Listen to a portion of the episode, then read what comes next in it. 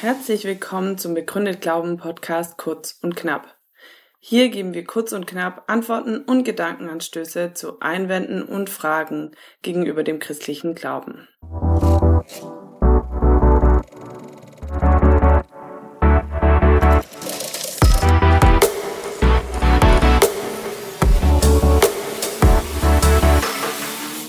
Ist Glaube nicht nur Einbildung und Wunschdenken? Wenn Menschen diese Frage stellen, dann vertreten sie manchmal etwas in der Art, wie die klassischen Religionskritiker des 19. Jahrhunderts es schon vertreten haben, bekannt unter dem Namen Projektionstheorie. Die Projektionstheorie, die findet sich in Ansätzen bei Ludwig Feuerbach und dann auch bei Sigmund Freud und Karl Marx. Und wenn ein heutiger Fragesteller diese Frage stellt, wird er diese Person wahrscheinlich nicht gelesen haben, aber eine vielleicht vereinfachte, modernisierte Version ihrer Kritik ist so in das kollektive Bewusstsein der Gesellschaft eingedrungen. Die Projektionstheorie besagt nämlich Folgendes, vereinfacht gesagt, Gott gibt es nicht, so wie die klassischen Religionen ihn beschreiben, gibt es ihn gar nicht, sondern das, was Menschen Gott nennen, ist in Wirklichkeit nur eine Projektion ihrer Wünsche, Ausdruck von Wunschdenken, eine Projektion ihrer Wünsche, beziehungsweise genauer gesagt, Gott ist die Projektion eines Menschen an den Himmel. Gott ist also eigentlich nur eine ins Unendliche vergrößerte Version eines Menschen an den Himmel. Und diese Projektion hilft Menschen mit den Schwierigkeiten, die sie in diesem Leben haben, irgendwie zurechtzukommen. Also Menschen, die an Gott glauben, das sind Menschen demnach, die irgendwelche Schwierigkeiten haben. Und äh, der Glaube an Gott, der Glaube an diese Projektion hilft ihnen, mit diesen Schwierigkeiten zurechtzukommen. Aber diese Projektion ist eigentlich nur eine ins Riesenhafte vergrößerte Version eines Menschen. Also Gott gilt dann als allgütig, wo der Mensch nur teilweise gütig ist oder der Mensch ist endlich und Gott ist unendlich oder der Mensch ist zeitlich begrenzt, Gott ist ewig, der Mensch ist ein bisschen wirksam, Gott ist allmächtig und so weiter. Aber wie gesagt, so die Theorie, das ist nur Projektion, Ausdruck menschlicher Wünsche. Und wenn glaubende Menschen, wenn Christen diesen Einwand hören, dann haben sie oft den Impuls zu antworten, Moment mal, ich habe aber auch noch ganz andere Beweggründe dafür zu glauben, als nur Wunschdenken. Es stimmt gar nicht, dass das Ausdruck von Wunschdenken wäre. Ich habe sehr äh, eindrückliche Erfahrungen mit Gott gemacht oder ich habe auch noch andere Gründe dafür, an Gott zu glauben.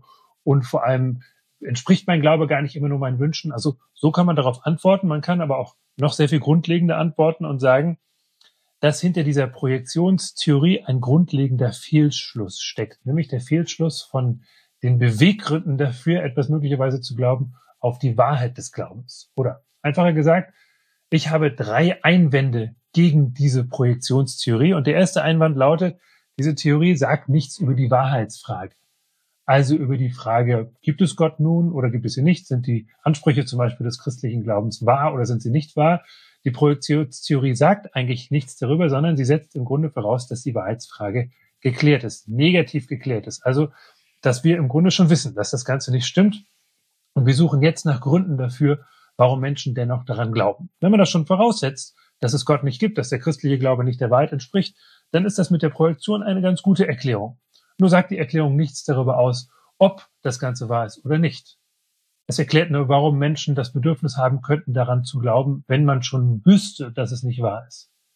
Aber die Tatsache, dass man etwas gerne glauben möchte, heißt ja noch nicht, dass es falsch ist. Ne? Natürlich stimmt es, Dinge werden nicht deswegen wahr, weil wir sie gerne glauben möchten oder weil wir ein Bedürfnis danach haben, weil wir sie uns wünschen. Also der Satz, äh, hiermit ist äh, ein wunderbarer Sommertag, wird nicht diesen Sommertag erzeugen oder hiermit wird Deutschland wieder Fußballweltmeister, wird auch das nicht erzeugen. Dinge passieren nicht deswegen, weil wir sie uns wünschen, aber Dinge passieren auch nicht deswegen nicht, weil wir sie uns wünschen. Nochmal, Dinge passieren nicht deswegen, weil wir sie uns wünschen, aber Dinge passieren auch nicht deswegen nicht, weil, sie, weil wir sie uns wünschen. Das heißt, die Schlussfolgerung, Menschen wünschen sich einen Gott, also gibt es ihn nicht, ist falsch.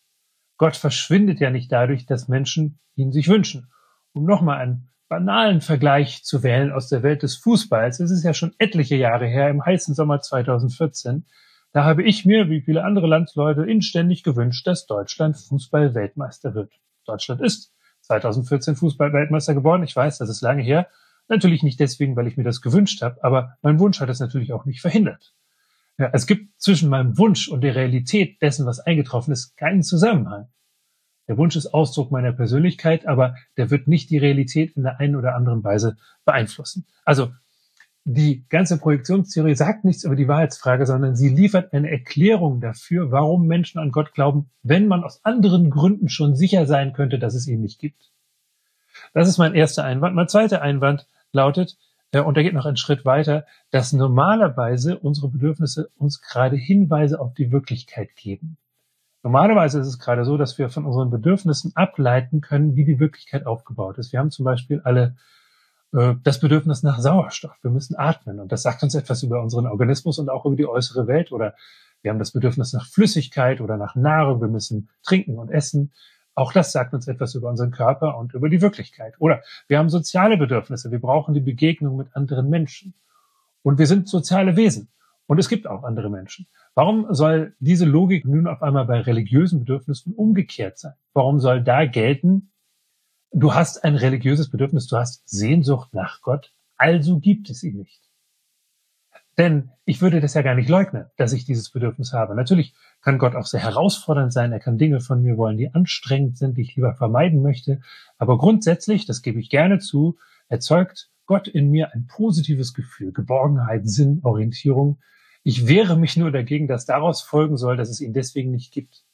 Es könnte doch genauso gut umgekehrt sein, wenn man auch nur hypothetisch annimmt, es könnte einen Gott geben, der die ganze Wirklichkeit konstruiert hat, dann wäre doch geradezu zu erwarten, dass ich als sein Geschöpf so konstruiert bin, dass ich Sehnsucht, ein Bedürfnis nach diesem Schöpfer verspüre. Und dass ich merke, ich habe ein Bedürfnis, das durch nichts in dieser Welt gestillt wird, das über diese Welt hinausgreift. Das ist kein Beweis für Gott, das würde ich so nie ver vertreten wollen, zumal es ja genügend Menschen gibt, die glaubhaft versichern, dass sie ein solches Bedürfnis nicht verspüren oder dass es zumindest sehr verschüttet ist. Sie sagen, sie sind religiös unmusikalisch.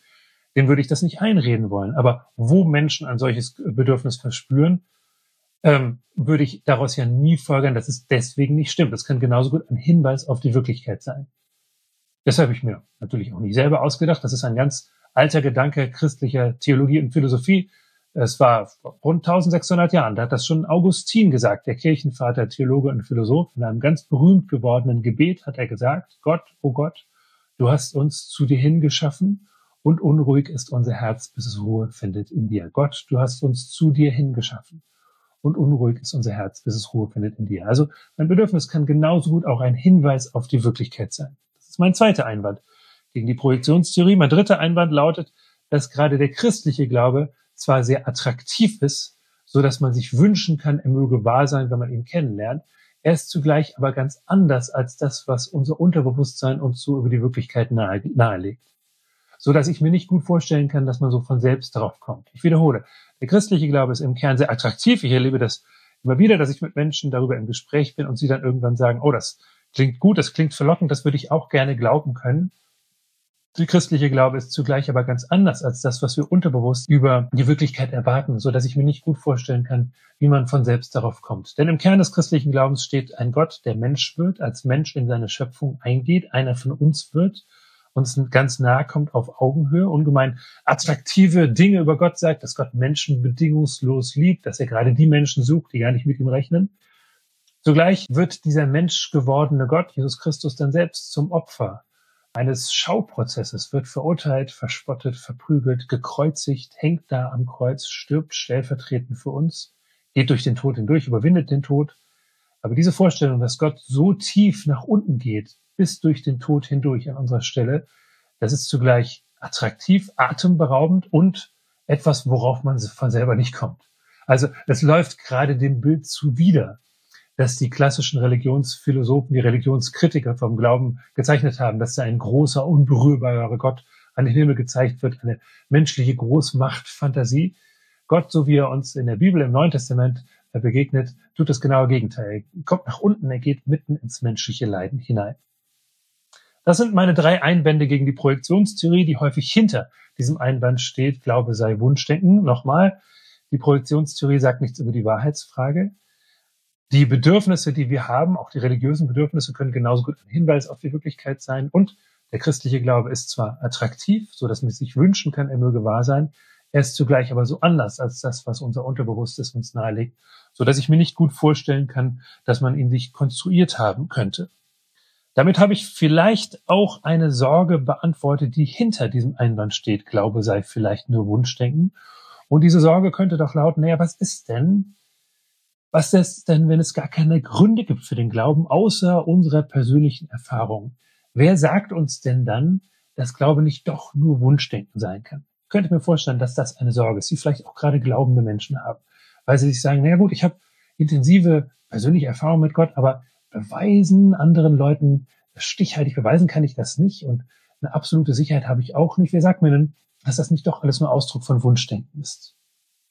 Und nun gibt es genügend Menschen, glaubende Menschen, die sagen, die Art von Erfahrung, die ich habe, die passen eigentlich nicht zu dem, was Wunschdenken in mir erzeugen könnte. Es sind so starke Erfahrungen, auch mit äußerer Realität, Dinge, die passieren, die ich mir anderweitig nicht erklären kann, so dass die Erklärung Wunschdenken dafür eigentlich nicht taugt. So könnte man darauf antworten, man kann aber auch zusätzlich antworten, es stimmt, dass persönliche Erfahrung für sich den Glauben nicht alleine tragen kann, sondern dass persönliche Erfahrung immer verbunden sein sollte mit Argumenten für den Glauben, die sich auch im Gespräch mit anderen vertreten lassen. Persönliche Erfahrung plus vernünftige Argumente können einen Glauben stützen und auch auf lange Sicht robust machen gegen Anfragen und Zweifel. Und solche Gründe gibt es auch abseits unserer persönlichen Erfahrung. Es gibt Gründe für die Existenz Gottes, eine ganze Reihe klassischer und neuerer, sehr plausibler Argumente dafür, dass es Gott als Schöpfer der Welt gibt. Es gibt Gründe vor allem für die zentrale Bedeutung von Jesus, für die Glaubwürdigkeit von Jesus in seinem Anspruch, diesen Gott zu verkörpern. Es gibt Gründe insbesondere dafür, dass Jesus von den Toten auferstanden ist, also Gründe dafür, dass dieser Jesus, dieser menschgewordene Gott als Realität, als lebendiger Gesprächspartner für uns immer noch präsent ist. All solche Gründe werden in den Begründet Glauben Podcast in anderen Folgen entfaltet. Und deswegen lohnt es sich reinzuhören, um auf diese Weise zu einem Glauben zu kommen, der von persönlicher Erfahrung geprägt und erfahrungsgesättigt ist und zugleich durch vernünftige Argumente gestützt ist. Ich wünsche weiterhin viel Freude beim Nachdenken.